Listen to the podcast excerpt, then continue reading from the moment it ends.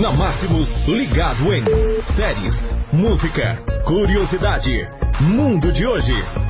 Fique ligado de hoje, terça-feira, dia 21 de janeiro de 2020. Processado pela Ferrari por plágio, pede réplica de volta após a justiça extinguir a ação. Veículo foi apreendido em janeiro de 2019, quando a montadora italiana processou um dentista de São Paulo por crime contra a marca. A ação foi arquivada após o fim do prazo para a Ferrari representar. O dentista Vitor Estevam pediu à justiça a devolução de uma réplica da Ferrari apreendida após a marca denunciá-lo por plágio. A ação contra o morador de Cachoeira Paulista, que já durava um ano, foi arquivada pelo judiciário. Abre aspas, eu era tido como um falsificador, vírgula, mas agora esse peso saiu das minhas costas, disse o dentista. O pedido de devolução foi feito nesta segunda-feira, dia 20, para o advogado do dentista.